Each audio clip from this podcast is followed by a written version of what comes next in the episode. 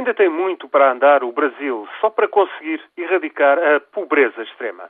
Mesmo o programa Bolsa Família, iniciado há sete anos, fica aquém dos objetivos.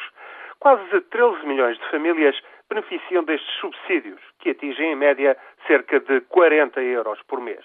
Ainda assim, mesmo com estas ajudas, que abarcam sobretudo as áreas rurais, deixando fora grande número de pobres das zonas urbanas, mais de 5 milhões de brasileiros, beneficiários do Bolsa Família, continuam a subsistir em situação de pobreza extrema. Outros 4 milhões, fora da Bolsa Família, são também tidos como pessoas em situação de miséria, ou seja, sobrevivem com cerca de 1 euro por dia. Os dados foram divulgados esta segunda-feira pelo Governo. A Bolsa Família teve assim até agora êxito em retirar 35% dos beneficiários da situação de pobreza extrema, segundo as estimativas do governo de Brasília. Mas vai ser preciso muito mais dinheiro. Pelo menos duplicar os subsídios seria uma das medidas, mas, segundo os responsáveis pelo programa, isso é incomportável para o orçamento.